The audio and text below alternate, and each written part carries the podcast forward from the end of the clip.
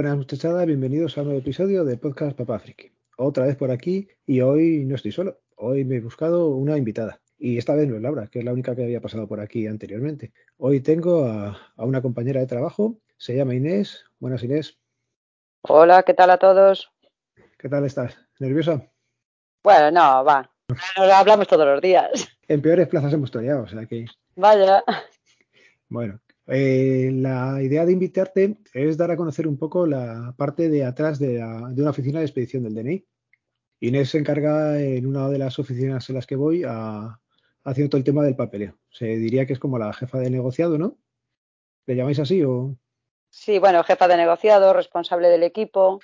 La que se come los marrones, básicamente, ¿no? Pues sí, la catamarrones que se suele decir. Vale. Pues eso, la, idea es que yo siempre he contado muchas veces pues la parte de atención al público y, y, lo que es el procedimiento de expedir un DNI. Y hoy quería traeros a Inés para que os contara también todo el papeleo que conlleva una oficina de expedición de, del DNI. Así que si nos puedes contar más o menos qué es un día a día o qué papeleos hay que la gente desconoce y que se puedan decir. Bueno, que se puedan decir, hombre, prácticamente se puede decir casi todo. Primero, para que funcione una oficina de DNI, tenemos que contar con el material. El material en una oficina de DNI, que son las tarjetas de DNI y las libretas de los pasaportes. O sea, sin eso, evidentemente, no se puede trabajar. Bueno, pues el responsable de equipo siempre tiene que estar al tanto de tener suficiente suministro para poder eh, empezar cada día a trabajar. Eh, otra, otra de las cosas que hacen falta para trabajar, tener las citas. Si no hay citas, no se trabaja. Pues el responsable del equipo es también un poco el responsable de, eh, de acuerdo con los efectivos con los que cuenta cada día, cada semana o como se lo planifique cada uno, poner y tener las citas eh, suficientes y tampoco eh, demasiadas citas porque no se podría abarcar todo el trabajo si no es de acuerdo con lo que lleva, o sea, el, el, tiempo mínimo que lleva cada documento. O sea, un, un, equipo no puede hacer más documentos de los que, de los que el, tiempo, el tiempo da. Entonces, eso, eso para empezar a trabajar. Te voy, a, te voy, a, cortar. Vamos a ver dos cosillas que has dicho que serían entretenidas de, de contar. Cuando dices que necesitamos eh, tener el material, las tarjetas hay que comentar que las suministra la fábrica de moneda y timbre, ¿vale? Sí, ¿vale? Y no las lleva a todas las oficinas, ¿no? Hay una oficina como que recibe las de la zona y las va repartiendo. Claro, eh, cada semana la, hay un sistema de ruta y entonces cada semana eh, algún responsable de mantenimiento de tu comisaría pues eh, tiene que recoger eh, tu suministro y te lo trae. Una vez que llega a tu, a tu oficina, para poder utilizar eso, esos soportes y esas libretas, tienes que darlos de alta en el sistema también, claro. Uh -huh. Y luego, pues, eh, aparte, de, aparte de tener suficientes suministros y tener atendida la parte de citas, después dentro también tienes eh, lo que es en la trastienda, que le solemos llamar, tienes otra serie de, de papeleos. O sea, un responsable cada día, cuando llega, lo primero que tiene que hacer es ocuparse eh, de la contabilidad del día anterior. Meter la contabilidad en el sistema, ver que está todo cuadrado.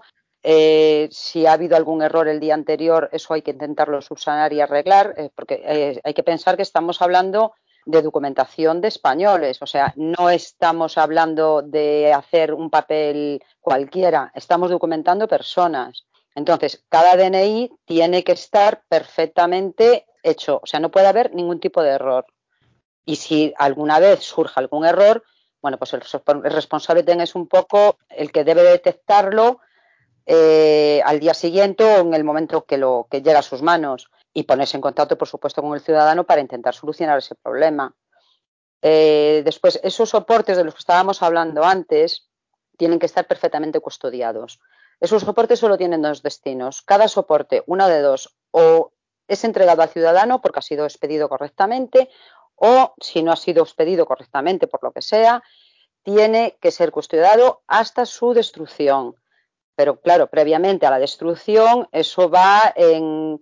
Eh, se fabrican una serie de unos documentos, unas actas, donde están reflejados que a su vez se mandan a otros departamentos de la división de documentación, donde eh, eso se revisa y se procede luego a la posterior destrucción de los soportes que no han sido utilizados.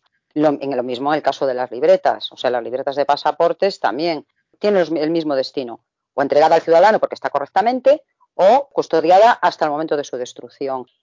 Y básicamente, pues eso, la función del responsable es tener todo perfectamente controlado y que todo marche sobre ruedas para eh, al el final es que el ciudadano sea atendido correctamente y tenga su documentación como, como le corresponde. Vamos, que eres tú la que nos echa la bronca cuando metemos la gamba. Bueno, la bronca no, pero luego hay que arreglarlo. Esa, esa es una parte que, hemos comentado algunas veces, que a lo mejor es mejor hacer menos DNI. Sí, más, calidad, más calidad y menos cantidad. Porque nos beneficia a todos. Eso es lo que decimos siempre, menos cantidad y más calidad. Nos beneficia a todos, al ciudadano y a nosotros, porque ellos se evitan tener que volver en algún momento y nosotros el perder tiempo arreglando el error que hay veces, hay que decirlo, que no son cagadas nuestras muchas veces, también es del ciudadano. Evidentemente. Que tiene que eh, decir que está... aquí la culpa es compartida, siempre lo decimos, 50-50.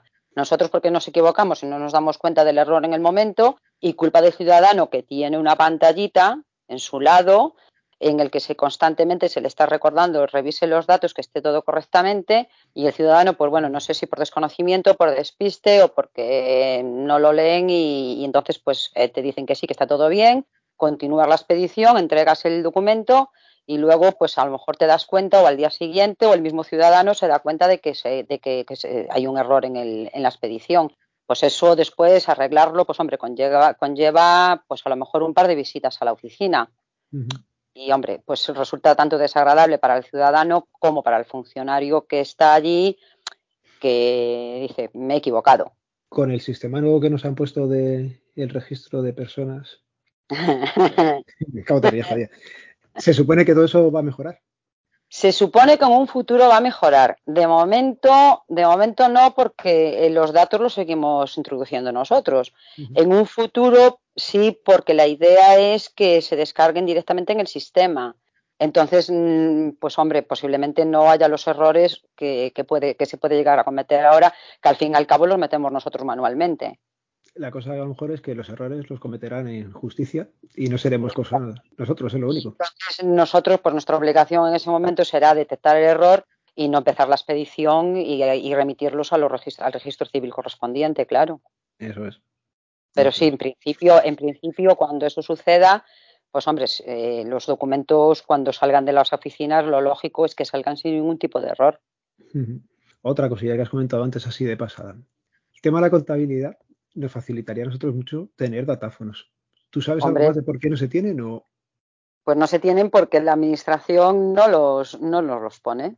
En principio, hace como un año sé que hubo una prueba en una oficina, pero ahí se quedó la cosa. No sé si siguen utilizando ese datáfono, si no tienen datáfono. Creo que tenían un datáfono para toda la oficina y no era precisamente una oficina pequeña, ¿eh? Con lo cual el tema de pagar se retrasaba bastante, ¿no? Claro, claro. Claro. Eh, otro, otro, otro método sería que efectivamente que funcionase bien el pago por pasarela, que es el pago por cuando se coge la cita, pero ya mm, a cantidad de gente le he oído decir que realmente no siempre lo pueden hacer. Además que solamente es un pago personal. Si yo voy con mi hijo y se lo quiero pagar a mi hijo, no se lo puedo pagar. Se lo puedes pagar si es una renovación del DNI de tu hijo y has cogido la cita con el DNI de tu hijo. Entonces sí lo puedes pagar, pero si no, es un pago para el documento con el que hayas cogido la cita. Bueno, pero todo esto se arregla con Bizum, ¿no? pues me da a mí que no estamos tan adelantados. ¿eh? Los funcionarios me parece que todavía no podemos aceptar Bizum. o no deberíamos, vamos. ¿Cuántas veces te lo han dicho ya? Pues unas cuantas, ¿eh? Te puedo hacer un Bizum y, y, tú lo, y tú lo pones y yo, pues mm. va a ser que no, ¿eh? Mejor vas, a sacar dinero y vienes y lo hacemos. ¿Qué más tenía por aquí preguntarte? El tema de, bueno, anécdotas con la gente, imagino que tendrás muchas, que quieres las dejamos para el final, o nos dejas ya por aquí alguna y luego sacamos otra más. Pues ahora mismo, pues no sé, no, no, sinceramente sí hay muchas, pero tampoco te creas que así, tipo, de pronto no me acuerdo así de, no sé. Mm, pues desde la persona que anécdotas, no, anécdotas, hombre, Viene, viene gente de todo, pero lo peor es cuando te vienen estos que no me quiero hacer la foto porque no, porque esta foto vale y la foto no vale. O eh, la partida de nacimiento está mal y me lo tienes que hacer porque yo tengo un viaje. Y resulta que el niño tiene casi 15 años y no has tenido tiempo de hacérselo. Eso es común, el que nos quieran trasladar a nosotros el problema suyo que tienen. Y yo, creo que, yo creo que ponemos todos buena voluntad en intentar arreglar problemas a la gente, pero llegamos hasta donde llegamos. Y son eh. ellos los que tenían que haber empezado a hacer trámites a lo mejor con más tiempo. Pues sí, porque a veces vienen con la documentación ya muy al límite, tú no puedes hacer ni puedes saltarte la norma y entonces, pues bueno, pues a veces se encuentran con eso, pues que un niño en España es obligatorio tener el DNI a los 14 años, vienen cuando ya han cumplido los 15, incluso han pasado de los 15, están casi cumpliendo los 16 y bueno, pues, eh, pues te ves en la tesitura de tener que hacer una propuesta de sanción, porque eso sí es sancionable en este país.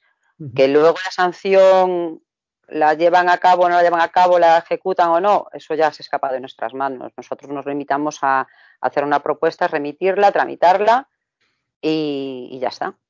Es verdad que la gente, sí, muchos ciudadanos, eh, no sé si por desconocimiento, por despiste o por dejadez, pero el problema te lo trasladan a ti y tú realmente como funcionario tampoco puedes hacer nada. Sancionáis por mayoría de, o sea, por tener más de 14, proponéis para pues Vale, se propone para sanción a mayores de 15 años, porque con 14, eh, durante todo el año que cumplen los 14, se les mantiene o no se les propone, mayores de 15 y cuando se ha perdido tres veces el DNI. En un mismo año, pero no, no de enero a diciembre, sino de año natural.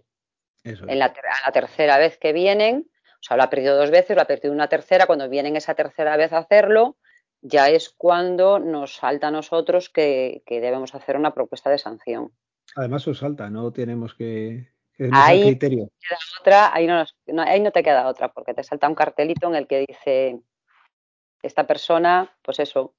Y entonces pues no te queda más remedio que comunicárselo al ciudadano y hacer una propuesta de sanción y ya está. Y bueno, pues después el ciudadano, hombre, el ciudadano siempre tiene eh, la posibilidad de, poner alegaciones, de hacer alegaciones a esa propuesta de sanción. Entonces, pues bueno, cada uno ya, después eso ya, ya está fuera de nuestra competencia. Mm, vale. Bueno, recapitulando las funciones que haces tú, te llevas la contabilidad, revisas documentación y quejas y reclamaciones que nos ponen también pasan por tu mano, ¿no? Pues también pasan por mis manos. ¿Las tienes que contestar tú o te toca elevar a instancias superiores?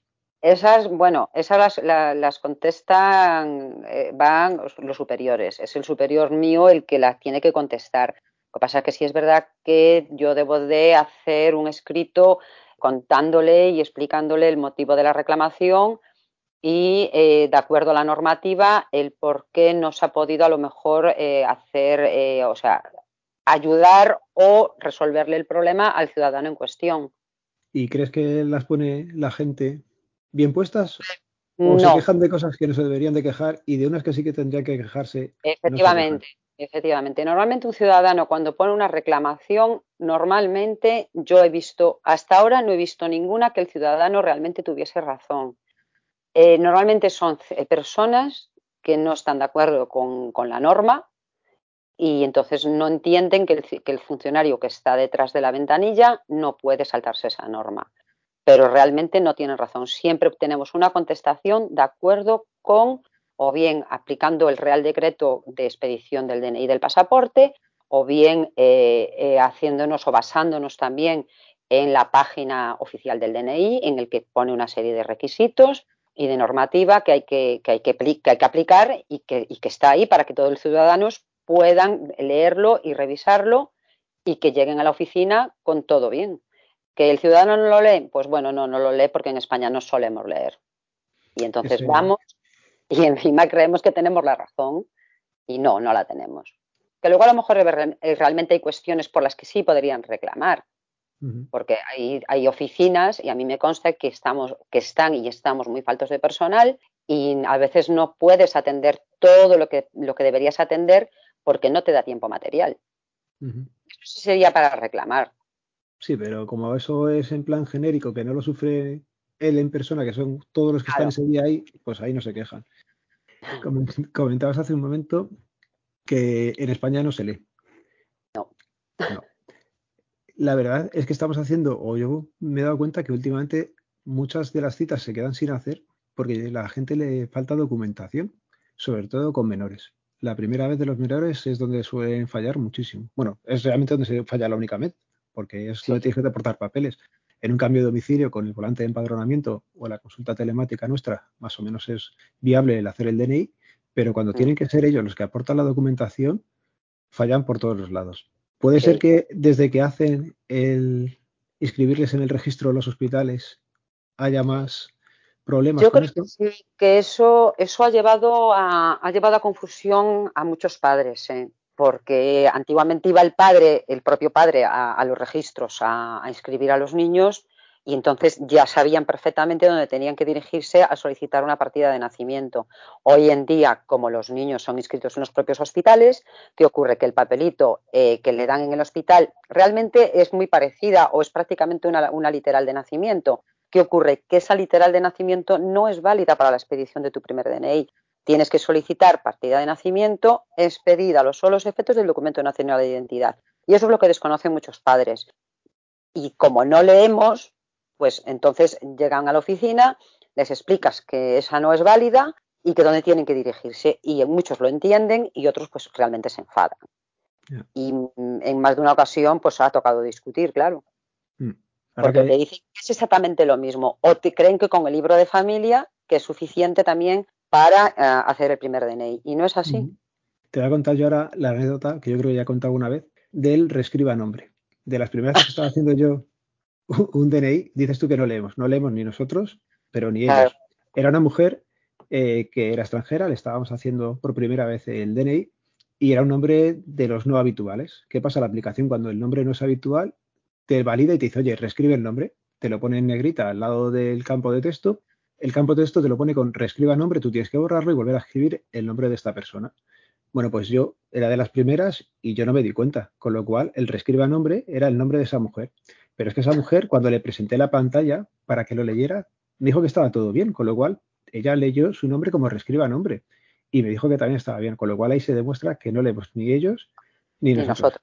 Así que, pero bueno, las últimas que me pasó a mí, un papá eh, estaba más preocupado porque le hiciese el pasaporte a la niña y yo omití una letra en un apellido, mm, le doy a revisar la pantalla y en vez de leerse bien los apellidos, me dice, está mal el, código postal. Digo, no te preocupes, que eso lo arreglamos en un momento. Y tiramos para adelante y una vez que entrego el DNI, me dice que está mal el apellido. Pues, pues ya no hay solución. Ya la solución por volver a hacer una expedición. Otro día, además, porque no vale otro día. En ese momento ya no se puede hacer nada. Es lo que tiene el no leer. Claro. Y me acuerdo que recientemente te ha pasado, porque estaba yo delante, un papá que quería, que venía con la norma escrita en papel. Ah, ¿Te acuerdas? El que decía, bueno, cuéntalo tú, si se te da bien contarlo. Era la, venía con la norma eh, es que ahora, ¿cómo era? Ah, no, era porque tenía, había que hacerle el pasaporte a la niña, creo recordar. ¿Era el pasaporte? quería hacerle el pasaporte a la niña. La niña no tenía DNI. Y entonces me aportaba una literal, era, era una literal que estaba caducada, pero una literal normal. Mm. Estaba, estaba, era del año 2019 era una renovación de pasaporte, creo recordar. Mm. Y entonces eh, el tema está en que para una renovación de un pasaporte realmente no hace falta presentar partida de nacimiento otra vez, pero entonces tienes que aportar algún documento en el que se pueda verificar y acreditar que realmente son los progenitores de esa menor eh, los que están autorizando a, hacer el pasaporte. Entonces se le solicitaba el libro de familia. Entonces me decía este señor que no tenía libro de familia. Digo, bueno, pues como no tienes libro de familia, me tienes que aportar una literal de nacimiento otra vez.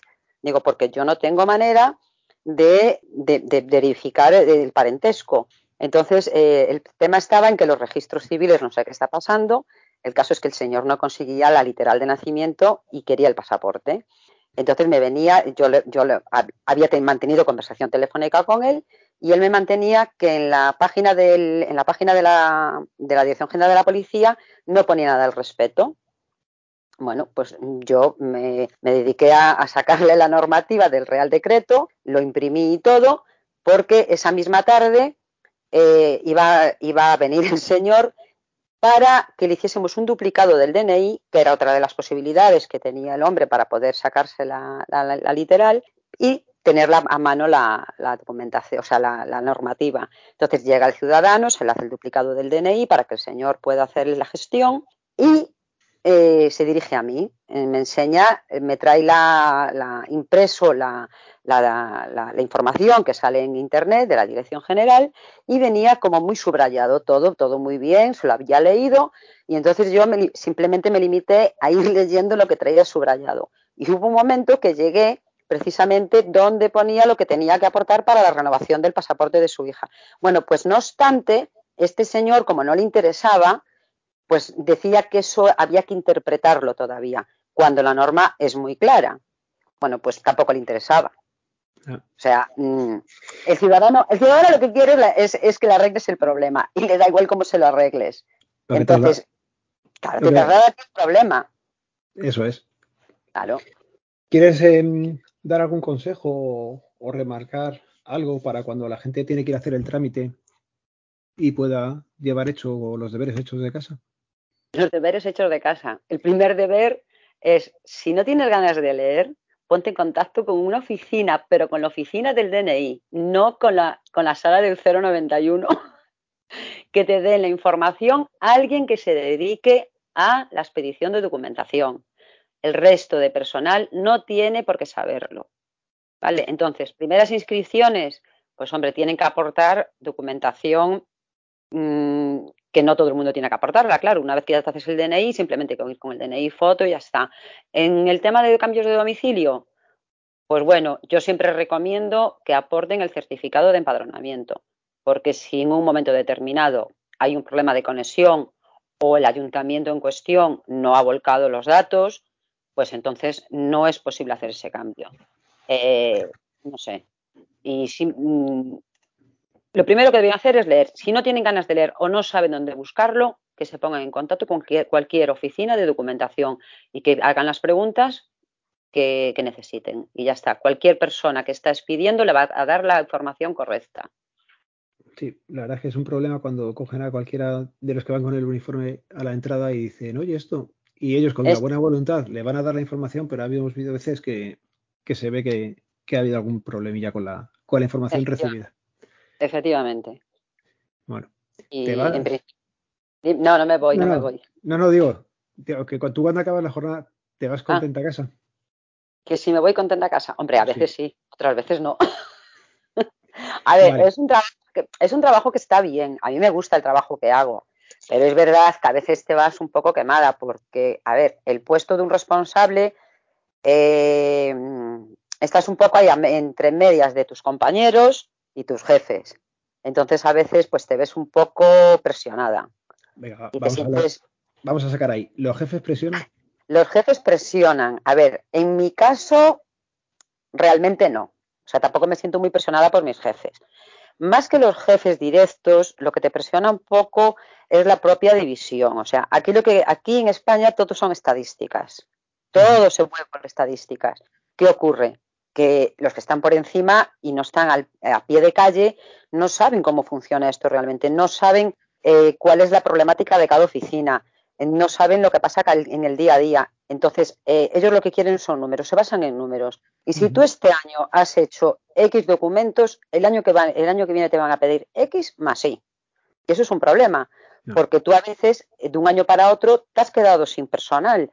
Entonces, no puedes, eh, no puedes sacar los mismos números.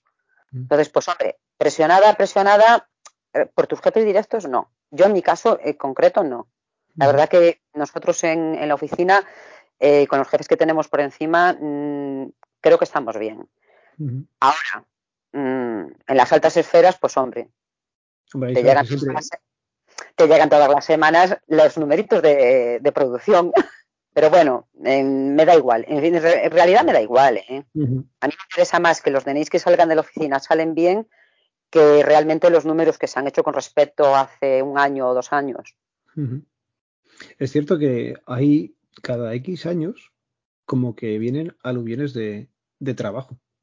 Lo hablábamos hace, hace tiempo y pasó cuando lo del efecto roca, los primeros que, que dejaron en el 2015 hubo otro mogollón bastante grande. No sé si te acuerdas tú. Claro, pero que tú piensa que eh, los DNI se renuevan dependiendo de la edad, unos cada 10 y otros cada 5. Entonces, eh, efectivamente, dependiendo, y esto también, yo creo que también fue un poco por el año en el que se empezó a expedir el DNI electrónico. El DNI electrónico aquí en Madrid se empezó en el año 2007. Mm. Con lo cual, si tú, si tú empiezas a contar, eh, bueno, en el 2015 sí, pero la verdad que, que sí que yo recuerdo que hubo ahí, en el, 2010, en el 2016 también hubo bastante, y, en el 2017, porque claro, justo en el 2017 se caducaron los que le correspondía, porque se caducaban en el 2017, y justo pues también los que mucha gente eh, se renovó, que se dio la, posibilidad de renovarse cuando se empezó con el DNI electrónico, aunque no te caducaba, tenías la posibilidad de ir a hacértelo y te salieron te salió una renovación completa. Entonces, los que les tocaba porque les tocaba en ese momento, más los que se los renovaron para hacerse un DNI electrónico. Entonces, ahí en el 2017 yo sé, recuerdo que también hubo un aluvión de, de, de, sí. Y otro aluvión que vamos a prever ahora que lo hablábamos el otro día, es con los menores de edad que van a empezar a, ponerse vacunas y que van a necesitar sacarse pasaporte COVID. Porque sí se puede sacar con el DNI electrónico a través de la página del Ministerio de, Sanidad o la, página de la, comunidad en la que residan y sí se puede sacar. Entonces prevemos también que va a haber bastante gente viniendo a, a las oficinas, ¿no? Sí, pues sí, porque los menores, aunque no tienen certificados de firma, con los certificados de autenticación, efectivamente eh, ya nos han comentado que se puede, se puede sacar. ¿Qué ocurre? Que hay muchos niños que tienen soportes que sus certificados de autenticación tampoco funcionan. Entonces esos soportes hay que arreglárselos y entonces va van a empezar a venir. Esos son los que están dentro del problema con Roca, que era del ASG, BGA, que son menores, no pueden renovar el certificado y habrá que expedirles uno nuevo. Oye, no te voy a quitar más tiempo, que yo sé que tú eres de acostarte pronto y mis bueno, mañana, tengo el día libre. Mañana no trabajo tampoco. ¿Qué, morro tienes? Pues lo, lo vamos a ir dejando por aquí. ¿Quieres añadir algo más? No, en principio no. Pero bueno, que aparte de todo lo que hemos comentado y eso, eh, hombre, hay otras cosillas por ahí que también tienes que estar muy pendiente, pero bueno, en definitiva, el responsable, el responsable es un compañero más. Eso es lo que quiero dejar claro también. Por muy responsable que sea o por muy responsable que se sienta, es un compañero más que también está muchas veces expidiendo y atendiendo al público. Y que si no lo hicieras, pues no daríamos abasto. Pues también es verdad. Porque, porque ha pasado de si el que está de responsable no ayuda cuando hay que ayudar, la oficina también lo, lo nota y se resiente. Eso también es verdad, eso también es verdad. El responsable tiene que estar siempre ahí un poco, aparte de sus labores, tiene que estar pendiente de que, de que las citas vayan saliendo y si por cualquier motivo se retrasa, debe de salir y echar una mano al resto de compañeros. Bueno, si ¿ahora mismo hay atasco de citas o ahora se consigue la cita bien? Ahora mismo, para DNI, hay citas de un día para otro. Al menos en mi oficina y en muchas oficinas que yo soy consciente de que también tienen citas de un día para otro. Lo que está un mm. poquillo más saturado es la expedición del pasaporte, pero porque eh, puestos de pasaporte, no sé, creo que en casi todas las oficinas solo tienen una impresora y una plastificadora. Por lo tanto, hombre, eso se atasca un poco más, no se pueden poner las mismas citas que para pequeñas. Las oficinas pequeñas sí, las oficinas grandes sí que están ah, sacando muchísimos pasaportes. Eso también lo sé yo que hay oficinas grandes que tienen más de una, una impresora una laminadora, tienen casi más citas de pasaporte que de DNI. Claro. Algunas pues Nosotros, nosotros eh, de DNI ahora mismo de un día para otro y de pasaportes, pues bueno, sí está un poco más atascado el tema, pero bueno, también es verdad que la producción de pasaportes ha duplicado en cuestión de tres meses. ¿eh? Bueno, claro, antes estábamos encerrados y no, no se puede salir casi en ningún sitio, ahora ya se va pudiendo salir. Efectivamente. Bueno, ¿qué? ¿Qué tal la experiencia? Ah, bueno, pues bien. bien no, Habrás cortado, ¿no? Sí, sí, labia tienes, así que se te deja y hay de sobra. Vamos a ver, labia tengo, yo solo hablo de lo que conozco, ¿eh? Ya, bueno, bueno. De esto tienes bastante experiencia y bagaje ya, o sea que por eso, por eso dije, mira, se lo decimos a Inés y si se anima, que se pase por aquí. pues nada, si alguien tiene preguntas, me las hace llegar a mí, te las pregunto si no llego yo y, y ya está. ¿Te parece bien? Me parece estupendo. Pues nada, Ya sabéis, este podcast pertenece a la red de sospechosos habituales. Podéis seguirnos a través del feed feedpress.me barra sospechosos habituales. Venga, un saludo. Nos vemos, nos leemos, nos escuchamos. Adiós.